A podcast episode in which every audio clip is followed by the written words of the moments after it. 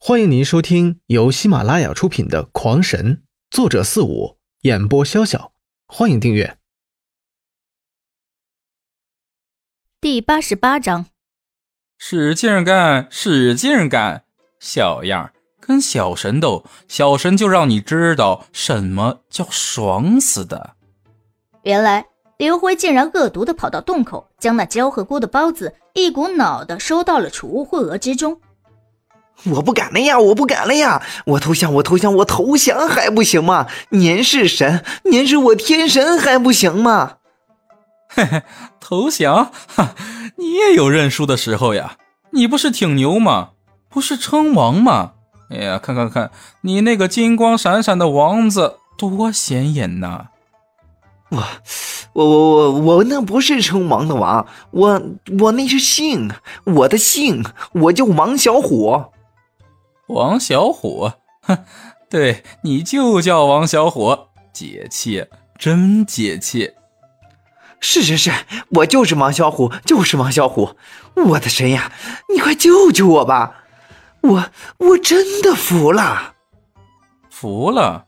切，吃了小神的药，说句服了就完了。说说看，你怎么赔偿本神的损失？我我愿认你为主啊，当你的坐骑，供你驱使。认我为主，哼，好，好呀，我天天骑着王小虎，好，真是好。一想到自己骑着王小虎到处跑，不由得就心情大好。那好，我放你出来，我们完成认主仪式，然后我就给你解药。刘辉突然一阵心动。认主，这可是他从没奢望过的。能有一只九阶金王飞虎为坐骑，那可是帅呆了。灵力发动，黄光再现，那金王飞虎瞬的出现。此时的他哪里还有半点妖兽之王的威风？刘辉笑嘻嘻的脱去一只手套，拿起小刀便要划破手指，然而划了五六下，那坚硬的龙爪硬是没有划破半分。无奈之下，只能咬破舌尖。喷出一口精血，落在了金王飞虎的头顶。那精血一落到金王飞虎的额头，立刻没入了其中。刘辉陡然发现自己的心念之中，有着一丝神念与这只金王飞虎联系了起来，自己也有找石头的冲动。看来认主仪式顺利完成。由于金王飞虎情出自愿，过程中没有任何的反抗，现在他的感受就是自己的感受。解开金王飞虎的毒，刘辉心下一阵欢喜，自己有了金王飞虎，别说是坐骑，就是战斗也是一大助力。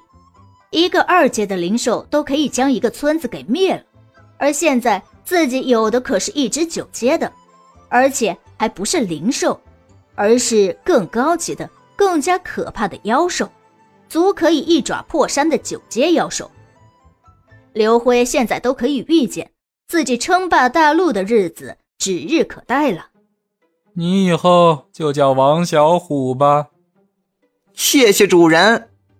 那金王飞虎却是一头的黑线，没想到自己即兴说出的名字竟然成了自己的名字。不过他更在意的却是这个洞实在是太小了，待着太难受了。能不能将我收回去啊？这个洞实在太小了。呃，看着金王飞虎那巨大的身躯在这小洞之中只能趴着，连半蹲都会碰到洞顶。但是提到收回，这倒是有一连串的问题让刘辉头痛。首先一点，他弄到护额之中的胶合菇孢子根本就没办法清空，也就是说，这金王飞虎还无法放入护额之中，不然又要发狂了。可是若不放进去，他又如何出动？又如何去辽青城？那还不被人当妖怪给做了呀？第二个问题就是这妖兽的胃呀，他们可是有名的大胃王，自己哪有那么多钱去买肉喂养呢？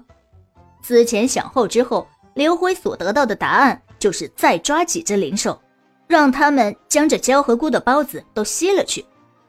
这个问题必须尽快解决，万一时间一拖。那些胶和菇的孢子生了根发了芽，那就不好办了。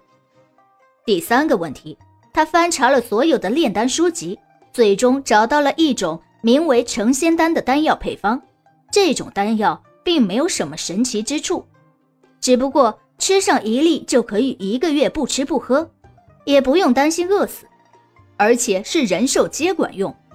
但是这种丹药却是极为鸡肋的丹药。